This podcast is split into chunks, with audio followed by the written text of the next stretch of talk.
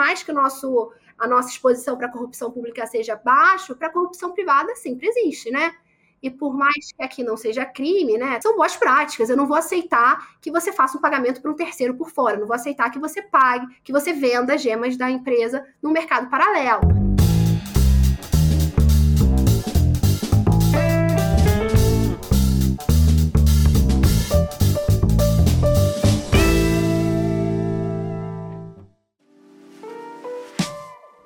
Olá, seja muito bem-vindo, muito bem-vinda ao LecCast. Eu sou Márcio Calai e o episódio de hoje está muito legal. Nós vamos falar sobre compliance no mundo dos games. E antes de eu apresentar a nossa convidada, eu preciso fazer um convite, um convite muito especial para você, que é o seguinte: nos próximos dias 19 a 26 de junho, de novo, no próximo dia 19 de junho começa a Compliance Week. Compliance Week é um treinamento gratuito onde você pode se inscrever para participar em complianceweek.com.br. Um treinamento que já impactou mais de 200 mil pessoas. É isso mesmo, ao longo destes 10 anos de leque, mais de 200 mil pessoas já se inscreveram na Compliance Week. Um treinamento que vai te ensinar a implementar um programa de compliance partindo do zero, na prática em quatro videoaulas com materiais exclusivos para download e ao final do evento você ainda recebe um certificado de participação. Então, se você quiser participar conosco, será um prazer tê-lo conosco na Compliance Week, complianceweek.com.br. Faça a sua inscrição e vamos nessa que esse papo vai ser muito bacana. Como eu estava dizendo, nós vamos falar hoje de compliance no mundo dos games e quem está conosco aqui para nos ajudar nesta tarefa é a Sabrina Faleiro, que é gerente sênior global de ética, compliance e trabalhista na Wildlife Studios. Sabrina, obrigado por estar aqui, seja muito bem-vinda ao LecCast, é um prazer tê-la conosco aqui. Oi, Kawai, obrigada. É um prazer estar aqui, compartilhar um pouquinho da minha experiência com vocês. Eu sou fã da LEC e é incrível poder estar aqui nesse podcast para compartilhar um pouquinho com vocês. Sabrina, nós estamos aqui absolutamente curiosos para te ouvir, porque não é todo dia que a gente tem alguém do mundo dos games. Eu preciso fazer uma confissão logo de cara. Sou uma pessoa que tem um histórico em games de todos os tipos que você pode imaginar. Sou apaixonado por jogos. É, eu tenho meu PlayStation até hoje e eu sou, eu sou quase o Peter Pan, aquela criança que nunca cresce, né? Porque realmente é algo que me entretém. É, eu gosto muito mesmo. E, e tem muitas peculiaridades, eu posso imaginar, né? No compliance, Sim. na ética, no universo dos games. Assim, eu tenho algumas perguntas preparadas, vamos ouvir também a nossa audiência. Se pintar alguma pergunta legal, trago para você. Ah. Mas o ponto de partida aqui, eu acho, para todos nós, é ouvir um pouquinho da sua história, saber de onde você veio, como você foi parar no mundo dos games, seu contato com compliance. Conta pra gente como isso começou. Claro. Então, eu sou advogada, né? Então, com seis meses de formada, eu passei para o trainee gerencial de uma multinacional. E da, do dia um, você já assume uma posição de gestão. E a posição que eu assumi foi de gerente de compliance e, e ética na época, e de societário. Mas a empresa era limitada, então o societário era mais o básico, o foco era em compliance. Isso lá em 2016. E quando eu assumi a área de compliance, eu me encantei pelo tema e venho trabalhando desde essa época com, com compliance, ética e etc. E lá, naquela época, eu trabalhava numa multinacional, numa empresa centenária. Então, era muito claro a necessidade, a importância de um programa de compliance. E aí, depois, eu trabalhei lá alguns anos e depois eu caí de paraquedas na, no mundo dos games, que é na Wildlife Studios, e a Wildlife Studios ela é de jogos de celular, então é de mobile, então não é. A gente tem jogos, a gente disponibiliza jogos pra, nas plataformas, né? Na Apple Store e na, no Google Store. E a gente tem jogos de todos os tipos. A gente tem, se você gosta de tênis, a gente tem o Tênis Clash. A gente acabou de fazer uma parceria com o Roland Garros. Então, Uau. Exato. Então a gente tem o Tênis Clash, a gente tem o Zoo Battle, que é uma batalha no zoológico, a gente tem, para quem gosta de avião, Sky Warriors, a gente tem diversos jogos. E o Tênis Clash é um dos mais famosos, mas assim, provavelmente a empresa é de 2011. O jogo que ficou foi o Penguin Race. Eu não sei se vocês lembram que era aquele, aquela corrida de pinguim lá em 2011, que foi o segundo jogo mais baixado do mundo e a gente chegou a ter 100 mil downloads por dia nesse jogo. Então, Nossa. se alguém aqui já jogou, eu jogava muito, nem pensava em trabalhar na Wildlife Studios, nem sabia qual era a empresa por trás desse jogo, mas lá em 2011, então, os irmãos Lazarte, né, que são os founders da empresa, o Arthur e o Vitor Lazarte, desenvolveram esse jogo que foi um sucesso. E aí tive esse desafio de ir para Wildlife e implementar o programa de compliance, de ética e compliance lá. E que desafio, né? lá. É, pô porque é muito diferente, assim, a realidade, né? A gente está acostumado, é, a gente estava até conversando, né? A gente está acostumado a implementar um programa, porque você sabe que se você implementar um programa de compliance, você vai ter uma diminuição de pena de 1 a 4%, na época, né? Agora é 5%, com o decreto-lei com que foi do ano passado. Então você sabe que você vai ter a diminuição de pena em caso de algum processo administrativo de responsabilização, que a multa pode chegar até 20% do faturamento bruto, ou de 6 mil a 60 milhões, você pode ter essa diminuição da pena se você tem um programa de integridade robusto. Então é muito claro quando uma empresa, por exemplo, tem um relacionamento governamental que você está exposto a um determinado tipo de corrupção, está exposto a atos de corrupção, né? E quando você vem para uma empresa de games, na né, que eu estou inserida, é uma empresa que o nosso contato com a administração é quase zero. Então, você sai um pouco do compliance em si, que é de cumprimento de legislação, para integridade. E você faz essa mudança um pouco. Então, eu não tinha como vender o meu programa dizendo que a gente teria uma diminuição de pena. Eu não teria o buy-in da alta liderança nesse sentido, se eu seguisse por esse caminho. E foi a primeira, o primeiro, a primeira coisa que eu pensei quando eu fui implementar o programa. Como que eu vou conseguir é, colocar valor no programa que eu estou implementando aqui? E eu tive que ir muito mais por essa área da integridade, por essa parte da ética, de criar um ambiente saudável e de respeito, onde todos os Wilders, né, onde todos os nossos empregados conseguissem prosperar. Então era uma mudança um pouco do racional, aquele PowerPoint que eu já tinha pronto, com os pilares do programa, com base nos guias da CGU, nos guias do DOJ, nos guias da, da UK Bribery Act da Inglaterra, eu mudei completamente. E óbvio que na, nas outras empresas a gente fala também de diversidade, inclusão, mas às vezes a gente pincela esses temas. E na Wildlife, esse é o motor do meu programa. Então, aqui eu trabalho muito junto da área de diversidade e inclusão para garantir que, que não vai ter nenhuma situação de assédio dentro da empresa, para garantir que a gente não vai ter, não vai, ninguém vai ser discriminado. Então, a gente aqui dentro é, lida com esses temas de uma maneira muito mais frequente. E aí, então a gente criou o programa. Eu falo que todo, toda empresa deveria ter, porque qualquer funcionário vai passar por um momento de integridade, eu digo, né? Então, qualquer uma, qualquer pessoa em algum momento da sua carreira vai ter um momento de integridade. Então, você provavelmente pode ter alguma pessoa no seu time que vai desenvolver um relacionamento amoroso com outra pessoa da empresa, ou você vai receber um brinde de um fornecedor, ou você vai é, ter algum tipo de situação que você vai ter um dilema ético na sua frente, por exemplo, pode ter alguém pedindo algum pagamento por fora, o que, que você faz. É, então, você pode se deparar com diversos momentos de integridade e a diferença vai ser, Kalai, para mim, na minha cabeça, como você vai lidar com isso. Se você está preparado para lidar com esses momentos de integridade. Se a empresa disponibiliza guias claros para você agir nesse tipo de situação. E, e isso qualquer empresa precisa, se você tem é, relacionamento com a administração pública ou não. Então, a importância de um programa de integridade, para mim, qualquer empresa deveria ter. Então, para mim, isso que foi o, meio que o motor da, do, da implementação do programa aqui na Wildlife. Te ouvindo aqui, Sabrina, eu vou te falar, tem duas coisas que eu já percebi de cara. A primeira é que você é apaixonada por compliance, você fala com muita paixão mesmo, você uhum. fala com muito gosto, né, do, de, de integridade e tal, da, do lado que vai, vai além do, do compliance mais burocrático, né, você tem, e, e deu para deu aprender isso em relação à a, a sua jornada, né. É, e a outra é que, é que assim, é, fazer essa transição de um universo empresa grande, é, empresa de porte menor com riscos diferentes, pressupõe uma capacidade de adaptação muito grande. Eu percebi que você é, teve essa capacidade de se adaptar, e aí eu quero explorar com você essas peculiaridades. Você trouxe algumas informações, até queria dar um passinho para trás para entender um pouquinho mais, porque a sua jornada mesmo me trouxe bastante interesse. Então, advogada, gerente de compliance em 2016, e aí eu percebo que você ingressa nessa empresa, mas eu queria só entender melhor, essa é uma empresa brasileira, a empresa a Wildlife Studios?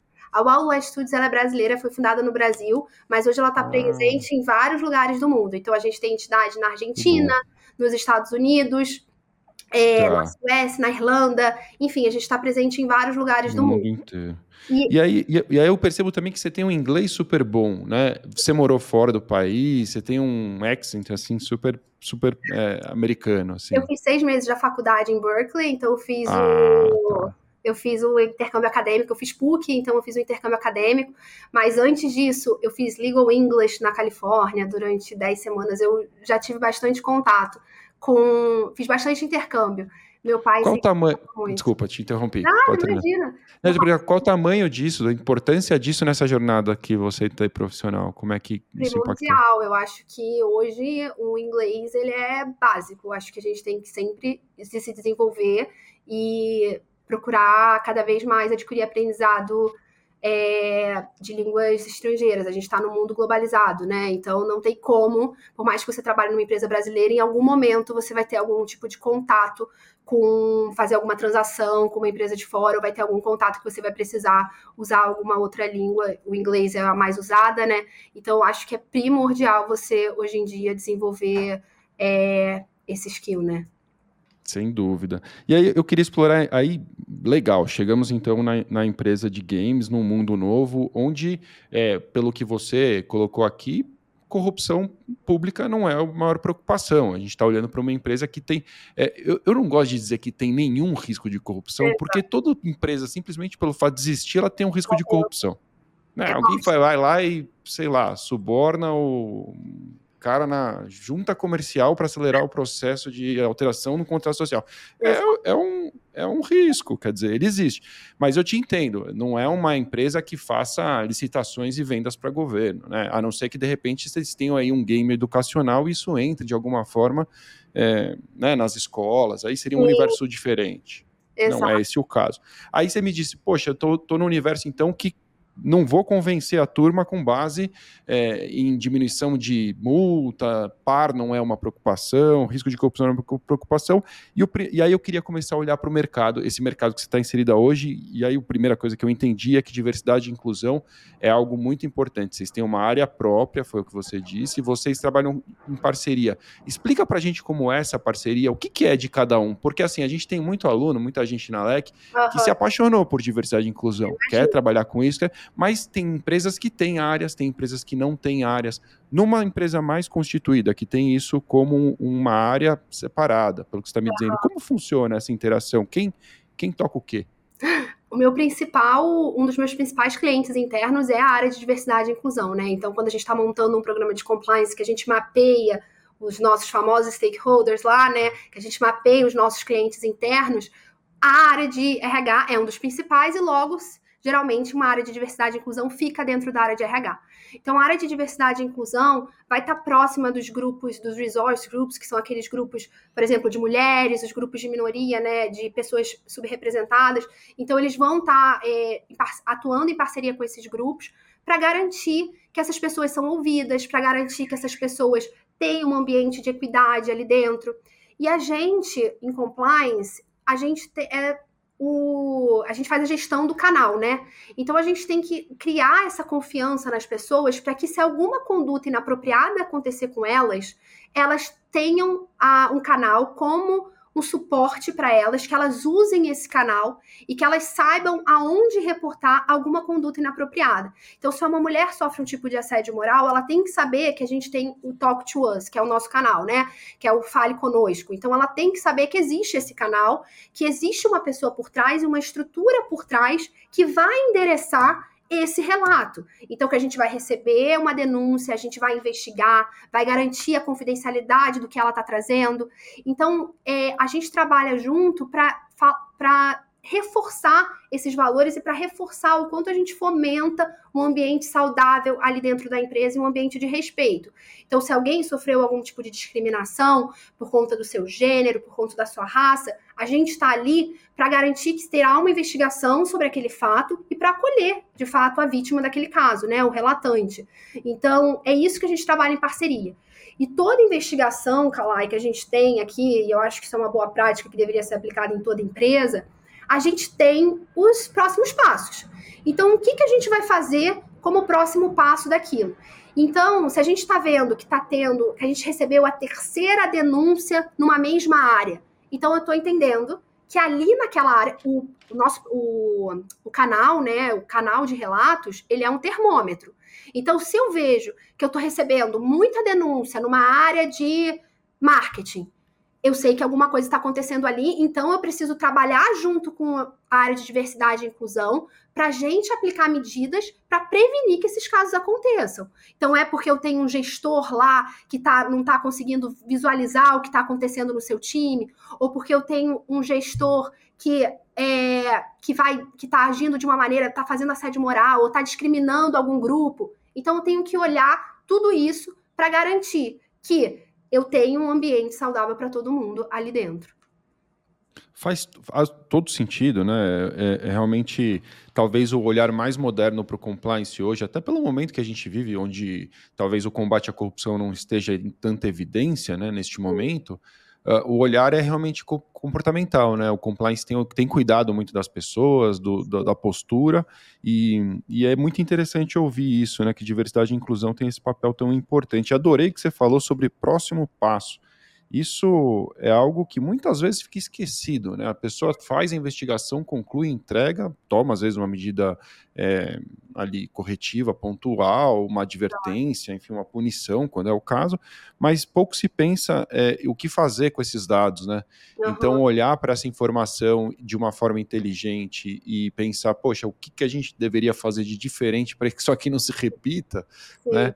Eu, eu acho que é fundamental, eu não tinha pensado com esse termo, então acho legal. Você falou, o próximo passo é o que vem depois, né? O que, que a gente faz com, com essa informação. E não só assédio, né, Calai? Casos de fraude também. Eu acho que a gente, na parte do monitoramento, né, do, não é só o monitoramento das ações que a gente faz dentro de compliance, mas é o monitoramento das ações que ficam, que são é, é o é o que sai das investigações, né? Você, é como eu falei, além do programa e do especificamente o canal ser um termômetro muito bom da empresa, porque o, o canal ele vai ser ali o que está acontecendo em diversas áreas, ele é um termômetro. Além claro. disso, você tem também uma possibilidade de, com base no que você está vendo ali de denúncia, com base no que você viu na investigação, então você faz uma investigação que às vezes você analisa sistemas, que você encontra falhas num sistema que não tinha sido aquilo que foi objeto da denúncia, mas você vai encontrando porque você está fazendo a investigação e você é uma auditoria, como se fosse é um assessment de risco, né? Um risk assessment que você está fazendo ali. Então, você. A gente, diversas vezes numa investigação que a gente conversou com as pessoas, né? Fez entrevistas com as pessoas, a gente percebeu que tinha muito mais ali além daquilo que tinha sido relatado, né? Então a gente conseguiu ter uma, uma visão geral, uma visão macro que com certeza gerou próximos passos e com certeza a gente tem que trabalhar junto com os, os HRBPs, né, com os parceiros de RH, para que a gente impeça que aquilo se repita. Porque a gente estava até conversando, né, Kalai, é, dando um spoiler aí do que a gente vai falar um pouquinho no congresso da ALEC. É, eu e o e o Consentino lá da Vigor. Ah, o Bruno Consentino. Ah, o Bruno? Aham, uhum, a gente vai falar sobre ah, o legal. Minds e casos de sucesso. Já fica o convite aí no dia 20. Desculpa, cortou para mim. Qual que é o tema é, da... A gente vai falar sobre o Mastermind, a gente vai falar sobre o Compliance Mastermind e os casos de sucesso, lições aprendidas, a gente vai falar no workshop. E Nossa, aí, é imperdível. Aham, uhum, fica o convite aí pro pessoal no dia 20. É, Show. Então, Calai, o que a gente estava falando que hoje é difícil a gente mensurar a efetividade do programa, né? A gente estava até fazendo ali, discutindo como que a gente mede o programa de compliance para ver se ele é efetivo ou não, né? E claro. essas medidas que você faz depois e você faz esse monitoramento das medidas que você está vendo, se você vê que aquilo está se repetindo, que aquelas medidas não foram efetivas, é porque aquelas medidas não estão sendo é, não, você não está agindo da forma correta. Então você tem que voltar, reacessar aquele, aquele caso ou reacessar aquela aquela situação da qual você foi, da qual você está investigando, né? Então é uma maneira claro. de você garantir que você o programa está tendo é, efetividade, está sendo um programa vivo, né? Você não está investigando, pronto, acabou, aplicou medida disciplinar, nunca mais quero ver isso no final do dia é gestão de riscos, né? E você precisa ter clareza de que riscos que você está gerindo e não simplesmente. Aliás, é, foi dito isso aqui, o Alan disse isso, falou: se você está em compliance, você acha que você está só fazendo seu trabalho, tem alguma coisa errada. Você não entender muito bem que risco que você está gerindo, o que, que você está fazendo de verdade, é, não é só né, uma tarefa depois da outra, não, não é isso que, que é compliance. E realmente aprender com os desdobramentos, né, como você colocou, das investigações, aquilo que você ouve, ter uma escutativa, só enriquece né, o resultado do seu trabalho, não tenho a menor dúvida. Para a gente entender um pouco mais do seu programa, você implementou ele do zero, você pegou ele andando, como é que funcionou do isso? Zero. Eu entrei em janeiro de 2020, em junho de 2020 a gente lançou ele para a empresa toda. E lancei no meio de uma pandemia online, então eu nunca acho que tinha feito tanto é, videoconferência e treinamentos é, online antes, né, por Zoom, via Zoom. Então eu lancei ele via Zoom para a empresa toda, com comunicação nos canais internos. Eu criei uma página no nossa intranet para falar sobre o programa. Então eu estava acostumada a dar treinamento em chão de fábrica, Cala. Eu estava acostumada a dar treinamento com time de vendas. Então, mudei totalmente para um treinamento agora 100% online. Então, numa outra empresa, a gente, quando lançou o programa, a gente mandou para casa das pessoas um, um, folheto, um imã de geladeira com o número do canal de, de denúncia. Aqui não, aqui eu estou falando com pessoas que então, todo mundo tem um computador, né? Então, claro. é, é, um outro perfil. A média de idade na Wildlife é 29 anos, e a média de idade de empresas de tecnologia. Eu, tava, eu, tinha, eu trabalhava numa empresa que as pessoas tinham 30 anos só de empresa. Então, assim, é uma mudança de mentalidade, uma mudança como você é, comunica o programa muito diferente. Uma coisa assim básica. A gente, na outra empresa, eu usava muito PPT. Eu acho que esse foi, eu me especializei, eu acho que não sei se alguém aqui também se especializou, mas assim, eu aprendi a fazer PPT porque tinha que fazer aqueles PPTs que só precisava falar o PPT sozinho, enfim, PPTs super elaborados. E aqui a gente não usa PPT. A gente usa o pre-read. Eu não sei se já ouviu falar. É a maneira Amazon de você fazer reuniões. Então você tem que preparar um documento em Word e as pessoas. É, então eu tive que vender o meu programa num documento em Word, então toda aquela arte de PPT que eu sabia usar para tentar florear um pouco o meu programa, joguei fora. Então é, é um, é um pre-read que você apresenta, e aí nos primeiros 10 minutos da reunião as pessoas leem esse documento e fazem. Ah, todo mundo, lê, todo mundo lê todo junto, mundo lê não vem lido. Ah. Não, todo mundo lê junto na reunião, então os primeiros 10 minutos são as pessoas comentando no documento que você fez, tirando dúvidas e você lá respondendo. Por escrito? Aham. Uhum.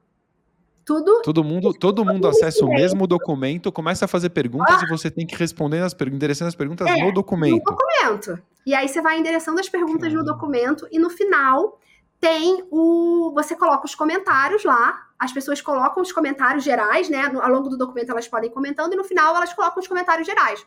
Ou então, se você, por exemplo, quer aprovação do programa de integridade, se vai aprovar ou não esse programa. E aí, Kalai, eu Imagina a gente apresentando PPT, fazendo treinamento. E essa é a parte legal do compliance, você ser criativo. Falei, poxa, eu vou entrar numa empresa de tecnologia, vai ser tudo visual, né? Não, aqui é o Word escrito e aí, assim, é para deixar as reuniões mais eficientes, né? Para não ficar muito tempo discutindo e você ter ela mais e ter tudo registrado no papel. Então, enfim, já foi uma baita diferença. E acho que tudo, né, Calá? Eu acho que quando eu, eu vi que meu risco, por exemplo, era que as pessoas, já entrando no mundo, no mundo dos games, eu tinha o risco que meu funcionário vendesse gemas o que são gemas, que eu também não sabia. Gema, eu, gemas são tipo armaduras, moedas nos jogos. Então, o meu risco é que o funcionário venda essas gemas no mercado paralelo e não dentro do mercado da Wildlife.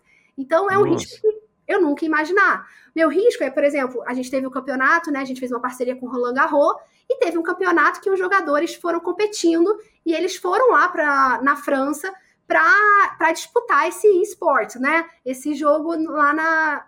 A gente teve o primeiro colocado, premiou e tal, lá na França. Então eu tenho que me preocupar se algum funcionário meu não está participando de um torneio desse, né? Porque é um baita conflito de interesse. Então, esses riscos que a gente começou a mapear são riscos muito específicos da, da empresa, né? Então, são peculiaridades da empresa que eu tive que fazer, que eu fui conversando com as pessoas e entendendo onde podia ter brechas e onde eu podia ter exposição de risco ali. Porque, por mais que o nosso, a nossa exposição para a corrupção pública seja baixa, para a corrupção privada sempre existe, né? E por claro. mais que aqui não seja crime, né? Tem até um projeto lei agora para virar crime e corrupção privada, mas por mais que não seja crime, são boas práticas. Eu não vou aceitar que você faça um pagamento para um terceiro por fora. Eu não vou aceitar que você pague, que você venda gemas da empresa no mercado paralelo. Então, tudo isso são coisas que a gente tem que se atentar também por estar numa empresa de games e num mercado super específico, né? Minha cabeça está aqui explodindo. Tem um milhão de perguntas para te fazer, porque é muito interessante, né? O um negócio completamente diferente do dia a dia da maioria das pessoas, né? Sim. Não é um mercado. Mas, mas o que me ocorre aqui, duas frentes importantes, né? Aqui a gente continua explorando um pouco os riscos específicos, que eu acho muito interessante. E também essa questão da inovação, mercado super inovador, uma indústria inovadora, saber né, como é que fica o compliance nesse universo. Você já deu algumas dicas aí quando você falou dessa questão. É, é engraçado, né? Pode parecer que é um passo para trás você trocar uma apresentação visual por um documento em um Word, mas quando você explica, não é o Word, né? Na verdade, é um documento colaborativo, um documento é no Docs, né, no, no, Google Docs, que é um, doc, um, documento, ou seja, que todo mundo acessa ao mesmo tempo, que é como eu trabalho hoje em dia também, na, na minha equipe, o marketing, a gente acessa todo mundo o mesmo documento, vai trabalhando, editando em várias mãos, e, e funciona super bem. Mas se você para para pensar, não é o dia a dia da maioria das pessoas. Sim. O, o esperado é realmente uma apresentação. Então, legal já conhecer um pouco de inovação. Mas ainda queria explorar um pouco mais os riscos específicos desse setor e aí entender um pouco o que, que é isso. Você colocou agora a questão de vender as, se diz gemas, como gema de ovo? Gema assim? de ovo, gems. É, uhum. Gems. Tem alguém aqui do, do mundo dos games, mas eles vão saber que são essas moedas, né, dentro do jogo. Então, para eu comprar uma armadura, então são esse tipo de moeda. A gente tem é, a gente tem uma área de regulatório, então a gente separa tá? Então eu fico mais com compliance ética voltado para o funcionário. Ah, e a gente e tem o compliance dos jogos, que a gente tem uma área, tanto de. Entrando um pouco agora no, na parte mais regulatória, né, Kalai? A gente tem uma área de trust and safety, como o nome diz, né? De segurança e é, confiança no ambiente dos jogos. Então, para garantir que ali dentro dos jogos a gente tem um ambiente saudável, então, tanto como dentro da empresa, nos jogos a gente tem que garantir isso também. A gente como várias plataformas, então a gente tem que seguir as diretrizes das plataformas. Então, não existe uma regulação específica para jogos de celular. Mas existem algumas regulações Sim. esparsas, né? Como o Código de Defesa do Consumidor, a legislação de proteção de dados. Então, tudo isso a gente tem que se atentar quando a gente coloca um jogo numa plataforma e as diretrizes das próprias plataformas. Tipo, como eu falei, um Facebook da vida, um, é uma App Store como a Apple e a Microsoft, que são empresas muito reguladas pela quantidade de usuários que elas têm. Então, claro. elas são empresas mais reguladas e aí empresas que, de fato, têm que seguir uma diretriz muito mais é, é, rígida e a gente tem que seguir logo, porque a gente está com os nossos jogos ali dentro daquela plataforma, também tem que alinhar com, a, com as diretrizes dela. Então, é, quando a gente coloca é, uma moeda premium, que só, é, então assim, quando a gente, eu estou lendo o chat também, pra gente... É, o, o, Giovanni está dizendo aqui, vamos compartilhar com todo mundo, o Giovanni está dizendo assim, Gemas nessa área é uma moeda premium que você só pode utilizar para adquirir mercadorias específicas, com alguma roupinha especial, vantagens específicas Exato. em jogos. É, são isso. Então, armadura, é alguma coisa que você tenha dentro do jogo. Então, Calai, a gente tem que seguir as diretrizes dessas é, empresas. Então, a gente também tem que tá. se preocupar, e aí essa área a gente separa lá dentro. Então, eu sou muito Entendi. mais focada no funcionário mas essa área de regulatório, óbvio, eu trabalho junto. A gente tem, então, um código de conduta ética para os nossos, pros nossos é, jogadores. E é engraçado que eu recebo, como o canal ele é aberto para qualquer pessoa pode fazer um relato, eu recebo muita dúvida. Se você me perguntar qual é o maior caso que a gente recebe, quais são os maiores é, é, relatos que a gente recebe no canal? Play support, que a gente chama, suporte ao jogador. Então as pessoas acabam, a gente tem um canal específico para eles usarem, mas eles acabam usando, porque, enfim, é um canal público, né? Eles acabam usando o, o canal, que é o nosso canal de compliance, para falar, olha, eu fui banido, que por que, que eu fui banido desse jogo? Porque a gente tem que fazer esse monitoramento, né, para claro garantir um ambiente ético. Então, a gente tem um jogo que as pessoas às vezes conseguem interagir. Então, você precisa garantir que não tem nada de pedofilia ali dentro. A gente precisa. Isso, é isso é complicadíssimo, né? Assim, minha, eu tenho uma filha de 11 anos aqui que adora joguinhos de computador e especialmente os de telefone. Exato. E essa é uma preocupação muito importante, né? Porque assim, eu fico de olho, eu acompanho, eu gasto um dinheiro, porque ela adora gemas, né? Ela quer comprar. ela, mas ela adora, né? Assim, enfim, tem vários jogos que ela joga e sempre tem algo para você comprar. Né? Um jogo que é dado, é evidente que tem compra dentro do aplicativo, é assim que é a sistemática né, desse Exato. negócio. Antigamente você comprava o jogo e, e, e, até alguma coisa que é um conflito nas, nas gerações, assim, porque eu tento falar para ela, às vezes, filha, com esse dinheiro você compra outro jogo inteiro no, no PlayStation, mas a cabeça dela é, não, mas meu, eu tô com minhas amigas aqui, todo mundo tem um monte de coisa e eu não tenho. Então eu quero gastar. Mas você tocou num ponto que eu queria entender um pouco mais. Imagino que não seja nem a sua área, né? Só para a gente entender como funciona. É essa parte regulatória que cuida para para ter um, um, ambiente seguro, pra, pra, porque afinal de contas, jogos, as crianças vão acabar se envolvendo e vocês têm que é, combater qualquer ato de pedofilia, né? Exato. Como é que funciona isso? Aí, tem, existe uma área, que é a área de Trust and Safety, que não fica nem no jurídico, é uma área que fica é, separada e que faz esse tá. monitoramento, obviamente, respeitando a, os dados das pessoas, né? A privacidade, né? Pessoas, né? A gente não tem. Então é um robô que você coloca parâmetros nele. E aí esse robô, por exemplo, vê se alguém está com uma prática nazista, por exemplo, dentro do jogo. A gente tem diversos parâmetros que a gente pode colocar, mas a gente escuta muito o nosso é, o nosso jogador.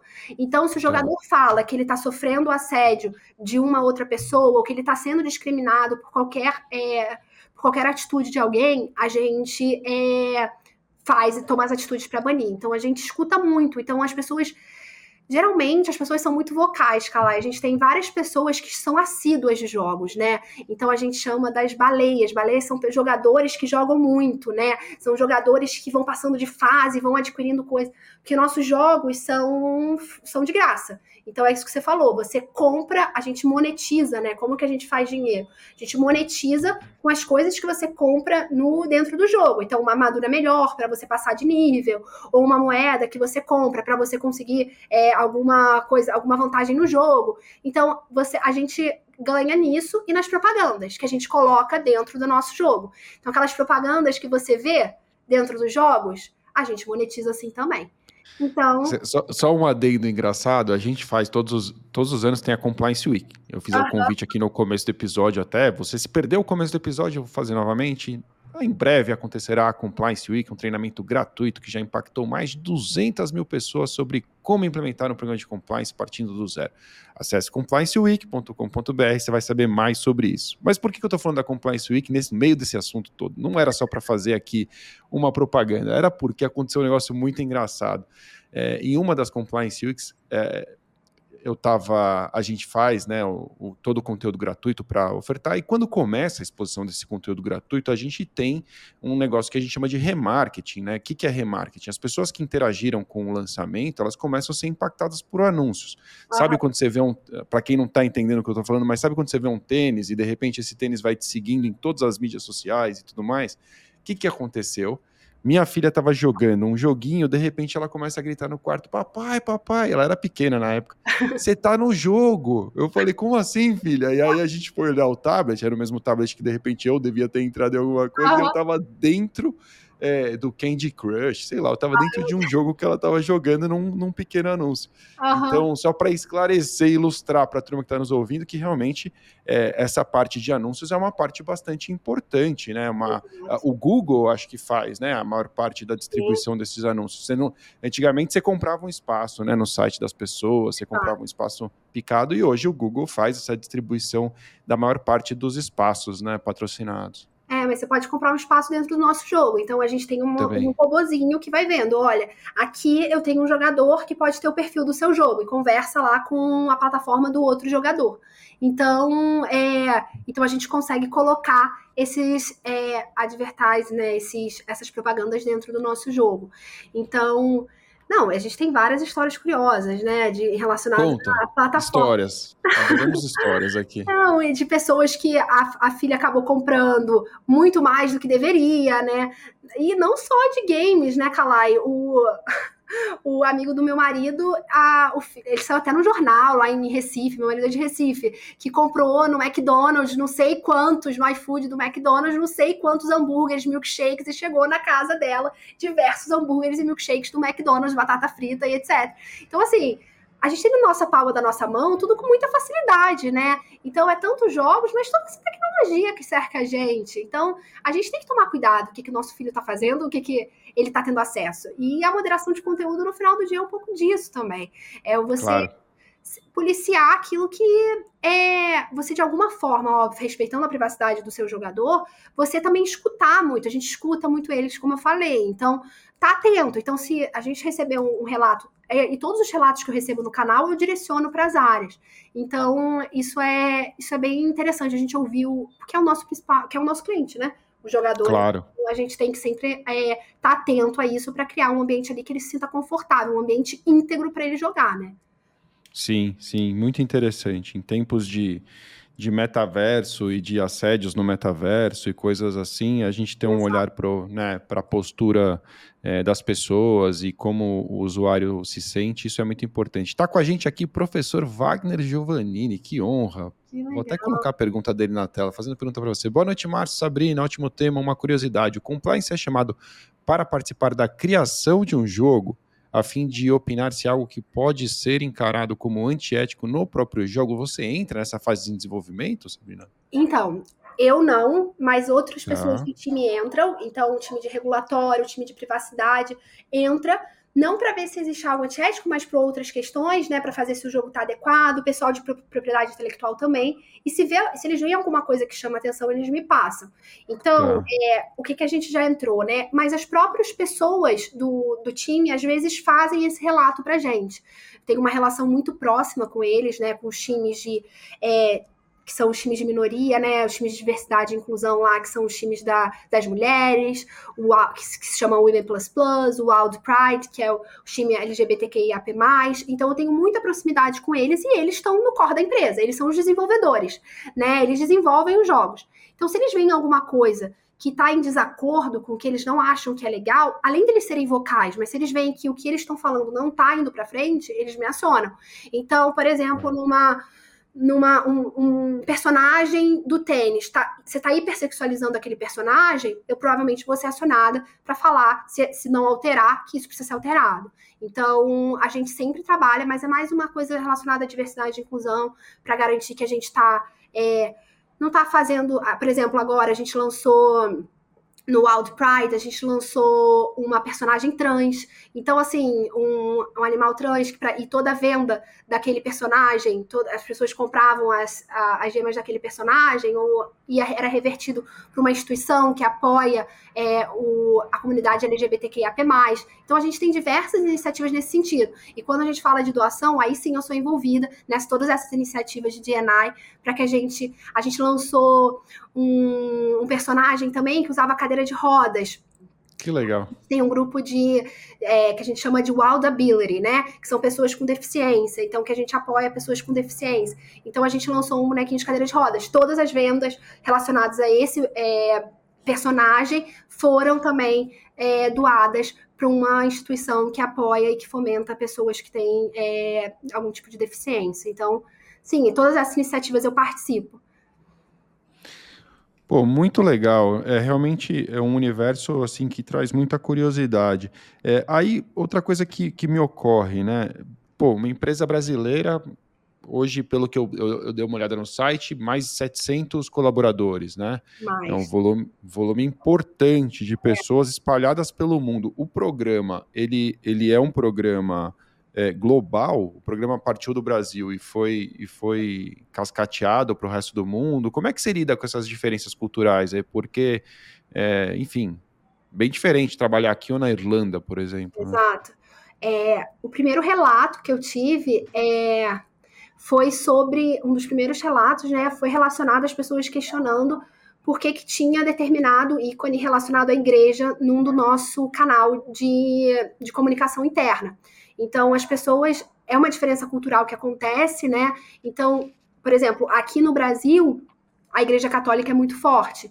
Mas na Irlanda, a Igreja Católica, por exemplo, está relacionada a casos de pedofilia.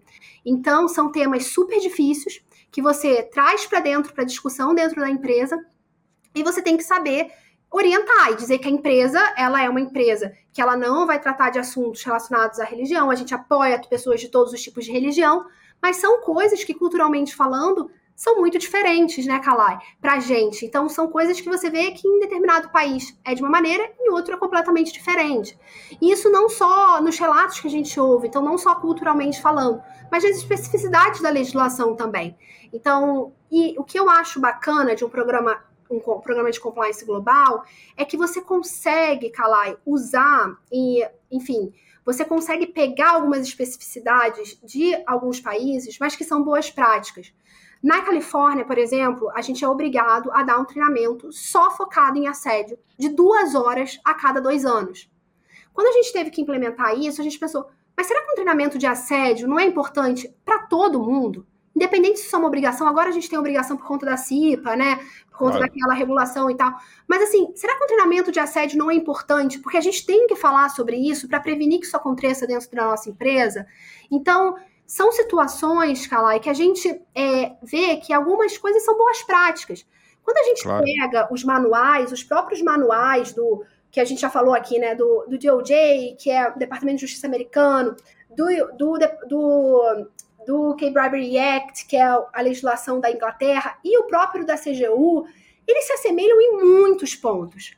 Então, você consegue achar pilares que os pilares, a base do programa, ela é igual em muitos lugares. Então, ela é, vai ser o norte do seu programa. O que está ali dentro pode ser diferente. Por exemplo, quando o seu o risk assessment da indústria, de uma indústria X, vai ser completamente diferente da, da de uma empresa de games. Mas os, a base do programa ela é igual, porque você está falando de conduta, você está falando de valores, você está falando dos princípios, da conduta que você quer dentro da sua empresa. Então, isso é muito igual. Tem um.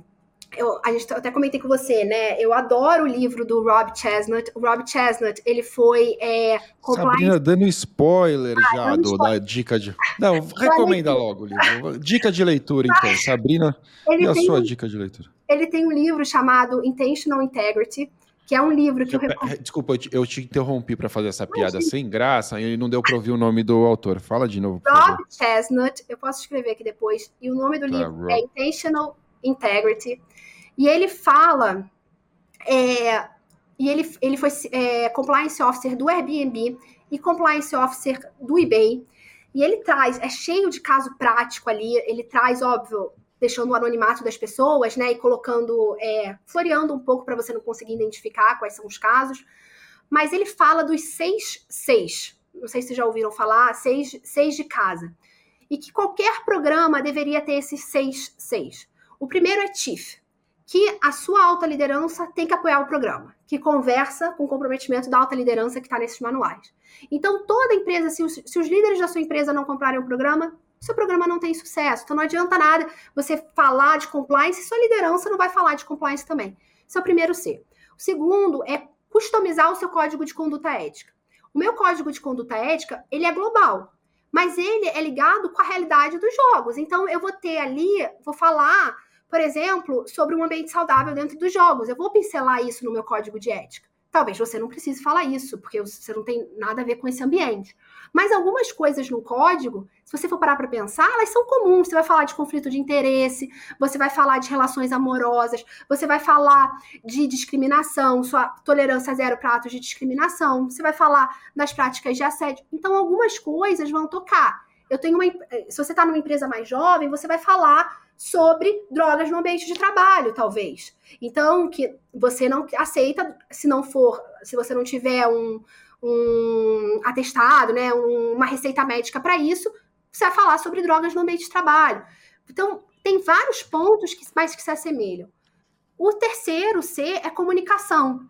Então, como você comunica e dissemina esse, esse código de conduta por toda a empresa. E se você for ver, todos esses seis que eu estou falando também conversam com os manuais, que eu não vou falar, porque acho que a galera aqui de compliance já está cansada de saber dos manuais que é o que eu comentei aqui, mas tudo isso conversa. O outro C dele é consequência. Então, você aplica as consequências adequadas para os casos de compliance que você recebe. A gente tem o, o movimento do Me Too nos Estados Unidos, que todo mundo conhece, dos escândalos de assédio sexual que tiveram lá, e que eles demonstraram que as pessoas faziam as denúncias e as pessoas que faziam das denúncias eram demitidas. Né? Eu fiz até o meu trabalho na pós sobre esse caso. Então, assim, é, você aplicar consequências adequadas para as pessoas que fazem, que cometem alguma uma conduta inapropriada, é primordial, né? E além disso, a constância. A constância é de você falar do programa, de você estar tá nos fóruns, ver qualquer oportunidade, Calai. Se eu estou numa reunião que dá para eu falar, você falou que eu sou bem apaixonada, mas eu sou mesmo por compliance. Porque se você tiver alguma reunião que você possa falar do programa, que você possa é, falar vender o seu programa, a gente tem que ser o maior fã do programa de compliance da empresa, né? Então, se você tem alguma oportunidade para você falar sobre isso, fale. Então, ele fala desse 66 e que qualquer programa deveria ter. Então, quando eu penso no programa global, vai ter essas peculiaridades, como eu falei, na Califórnia, obrigatoriedade de um treinamento de assédio. No, na, na Irlanda, por exemplo, você fazer uma investigação na Irlanda é muito mais complexo do que se fazer uma investigação no Brasil. Na Irlanda, você compartilha, imagina, a ata do que você conversa com a vítima, com a pessoa que é objeto da denúncia. Então, ela tem que ter direito a ler esse documento. Então, assim, aqui eu não peço nem assinatura das pessoas que estão participando, porque tem uma grande discussão se você pede assinatura ou não, né, no documento, para ter validade Sim. lá.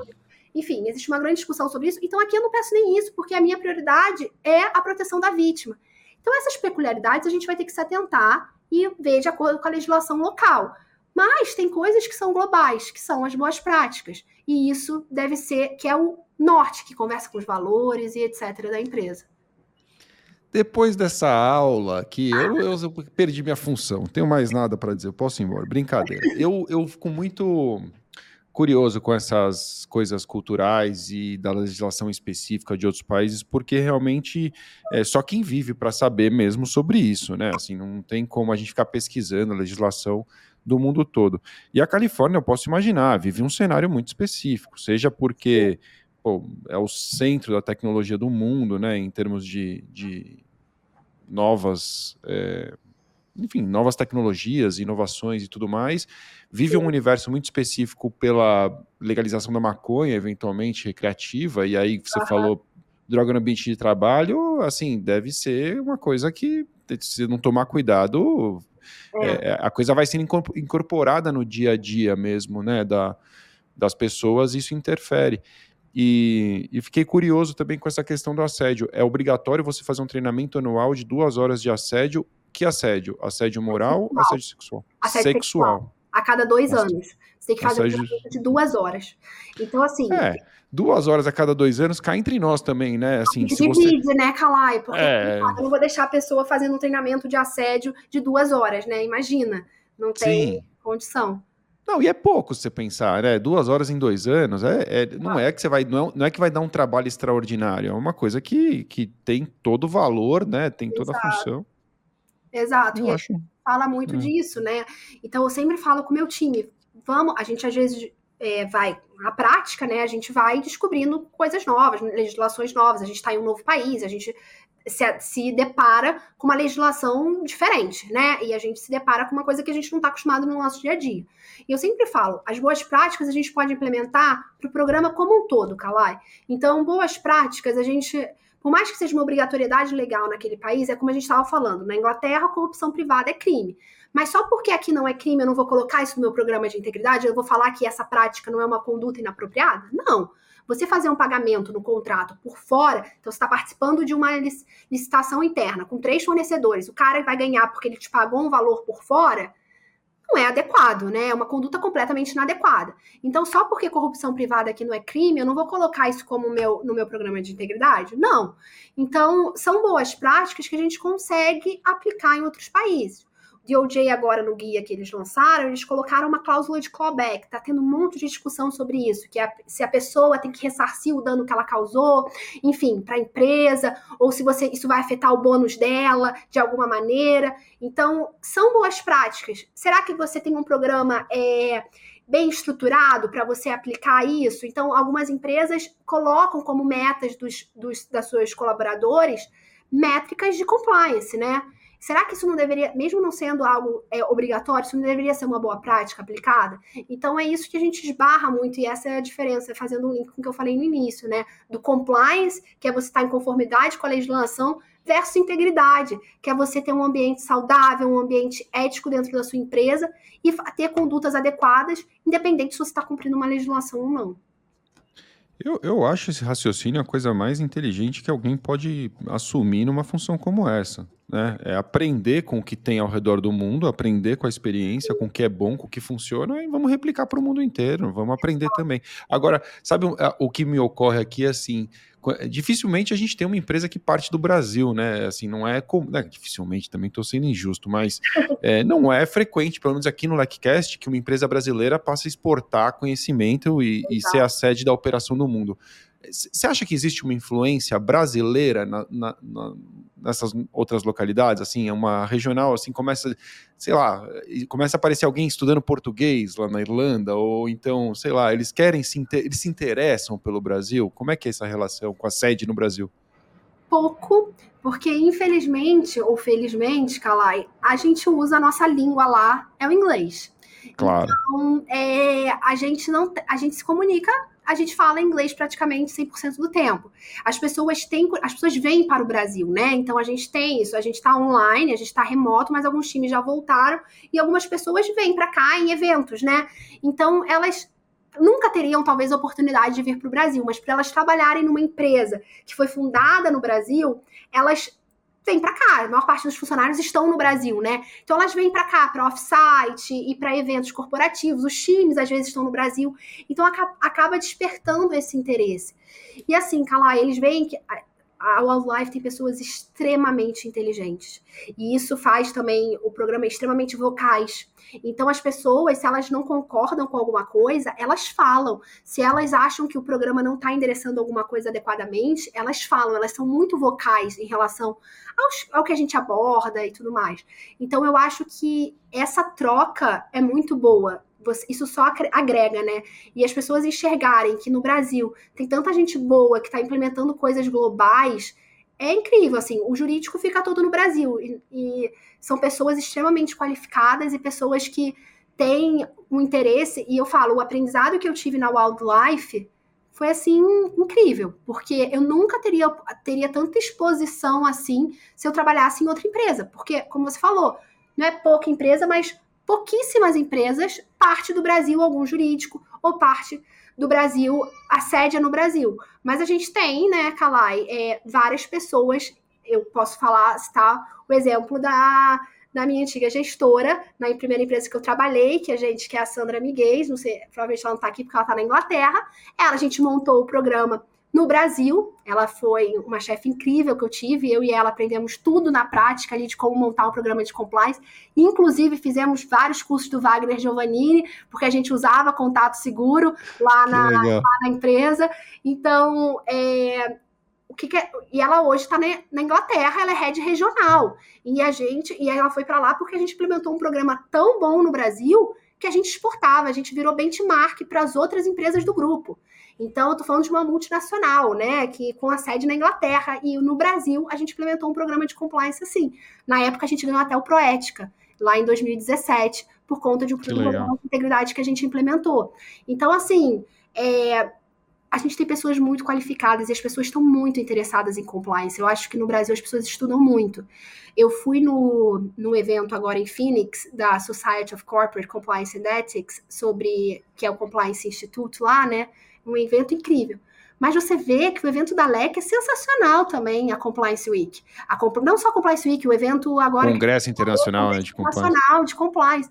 E você vê que as palestras são muito atuais, você vê que os temas são muito atuais, você tem essas palestras que, por mais que esteja no Brasil, você traz palestrantes de fora e você toca em temas que atendem várias pessoas de vários países do mundo.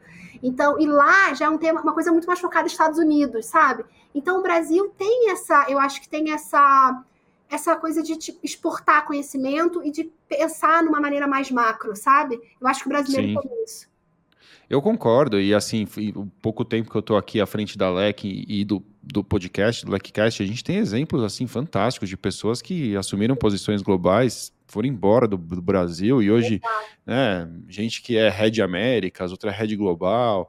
É, nossa, muita gente boa. Muita, a Juliana Rodrigues, a Marisa ah, Pérez, a, é, a própria Gabriela Rochburg também tem uma posição internacional. É muito legal. Eu, o, o Masamitsu Iko estava aqui com a gente também falando justamente sobre esse tema de compliance internacional. Então, é, eu, eu concordo plenamente. Eu acho que o Brasil tem muita gente boa. Foi-se o tempo que a gente era conhecido como o país do jeitinho. Acho que a gente tem que ser ah. o país do hard worker, mesmo do trabalhador, de quem é, vai para o mundo, qualquer lugar do mundo e mostra que a gente, do que, que a gente é feito mesmo, né? E eu fico, assim, muita gente fala comigo sobre os eventos da, da SCI, né, da Society uh of Corporate Compliance and Ethics, e compara com o Congresso Internacional de Compliance, o que me traz muito orgulho, porque afinal Sim. de contas quando nós começamos, eles já puxavam essa corda, né, internacionalmente, é, assim, foram benchmark para a gente de muita coisa, assim, então é muito legal ouvir isso. E, e até é, o que dizem muitas vezes é assim, não, mas vocês têm um, né, uma, uma, coisa que eu acho que é do brasileiro mesmo, é de novo, né, voltando para o mesmo tempo. A gente, é, no Brasil, isso ainda é um tema mais novo, a gente atrai muito interesse, o volume de pessoas que querem se dedicar ao compliance não para de, de crescer. Exato. É, então, eu acho que a gente está vivendo momentos diferentes. Enquanto eles caminham para uma coisa mais estável, a gente, num momento de ainda de muita ebulição desse tema de é. compliance, e o congresso desse ano vai ser assim. Eu estou muito ansioso, porque é, ter o Karnal abrindo o evento. É, nossa, muita gente boa, né? O próprio Johnny Galvão, que esteve aqui no, no podcast, vai estar conosco por lá também. E e muitas surpresas ainda preparadas para esse, esse encontro que acontece nos dias 20, 21 e 22 de junho em São Paulo. Os últimos ingressos ainda estão disponíveis, os ingressos VIPs já esgotaram. Muita gente Caramba. que deixou para o final tá, tá, tá, reclamando que não tem mais, mas assim, quem avisa, amigo é, né? Estou falando há muito tá. tempo para o pessoal se inscrever. Se você ainda tem a expectativa de estar no congresso, acesse Congresso de Compliance com.br e veja ali as modalidades que ainda estão disponíveis de participação. Sabrina, papo incrível, queria te agradecer, foi muito legal é, a gente poder conversar aqui. Ia te falar do livro, o livro já está dado aí, depois a gente deixa por escrito também na descrição do episódio, para quem quiser encontrar a sua sugestão. Tá é, então, Fica só obrigado. E quem quiser falar contigo, o LinkedIn funciona? Como é que você funciona, acha que é mais Funciona, Sabrina Faleiro no LinkedIn. Pode ficar à vontade, manda mensagem. É, eu faço mentoria né, de algumas pessoas, então eu gosto muito de. É a parte que que também é, a gente não falou um pouco de carreira, mas eu gosto muito de mentorar pessoas, mentorar carreiras, então eu ajudo não só amigas próximas, mas pessoas que me preocupam, me procuram também para ajudar nessa parte de mentoria. Eu tive uma carreira muito acelerada, né? Então eu gosto também de ajudar as pessoas nesse sentido, então estou super à disposição. É, enfim, se tiver alguma dúvida também relacionada à implementação de programa, compliance nos jogos, eu também estou à disposição. Foi ótimo bate-papo. Obrigada, tá, Kalai? Obrigado você. Agora, depois dessa fala, você se prepara, porque a turma vai chegar lá no seu, no, nas suas mensagens. Mas é muito legal, é, é muito carinhoso. Assim, o pessoal que nos acompanha, eles são super legais, eles falam com os nossos convidados, mandam mensagem, dizem que ouviu, o que, que gostou, fazem perguntas. E no fundo, é, Sabrina, essa sua postura é ouro hoje em dia, né? Alguém que conseguiu ultrapassar algumas barreiras importantes, puxar, dar a mão para quem está vindo e ajudar, né? Por que não? Né? Por que não? Né? Depois que eu virei mãe, Calai, eu botei muita coisa em perspectiva. Eu tenho um filho de dois anos, eu coloquei muita coisa em perspectiva, né? E eu, eu acho que a gente tem que ter um propósito, não só no que a gente faz, que é compliance, que eu acho que já é cheio de propósito e dá para a gente fazer uma, entregar uma coisa legal para dentro da empresa, mas como que a gente extrapola isso para fora também. Então, eu adoro mentorar, eu adoro ajudar pessoas a se desenvolver na carreira. Então, se alguém quiser, eu estou super à disposição, no tempo que der, né? Porque, como vocês imaginam, claro. uma criança de dois anos não é fácil. Eu tô com você. Eu aqui do meu lado, o que eu puder fazer sempre faço para ajudar. Afinal de contas, minha vida aqui na LEC é realmente tá aqui no podcast, mais de 80 episódios gratuitos aí para quem quer aprender. É, a gente fornece realmente todos os mecanismos. No site da LEC tem uma série de conteúdos gratuitos. Tem os cursos, é claro, tem os eventos, mas é, assim, você pode começar gastando zero reais com a gente. Se você nunca vier comprar um curso da LEC, você tá comigo do mesmo jeito, não tem problema nenhum. Mas é, é, é um pouco do que eu penso também. Sabrina, obrigado, foi um prazer Obrigada, foi um prazer, Kalai. Tchau, tchau, gente, obrigado. Tchau. E obrigado a você também que nos acompanhou até aqui. Se você quiser saber mais sobre compliance, participe da Compliance Week, acesse complianceweek.com.br e lá faça a sua inscrição para participar desse treinamento gratuito que já impactou mais de 200 mil pessoas e onde você vai aprender a implementar na prática um programa de compliance partindo do absoluto zero. O treinamento é online, são quatro videoaulas, tem materiais para download e você ainda recebe, se participar, é claro, um certificado de participação neste ano, uma novidade que estamos trazendo para a Compliance Week, tá bom? Então ficamos assim. Obrigado. Valeu.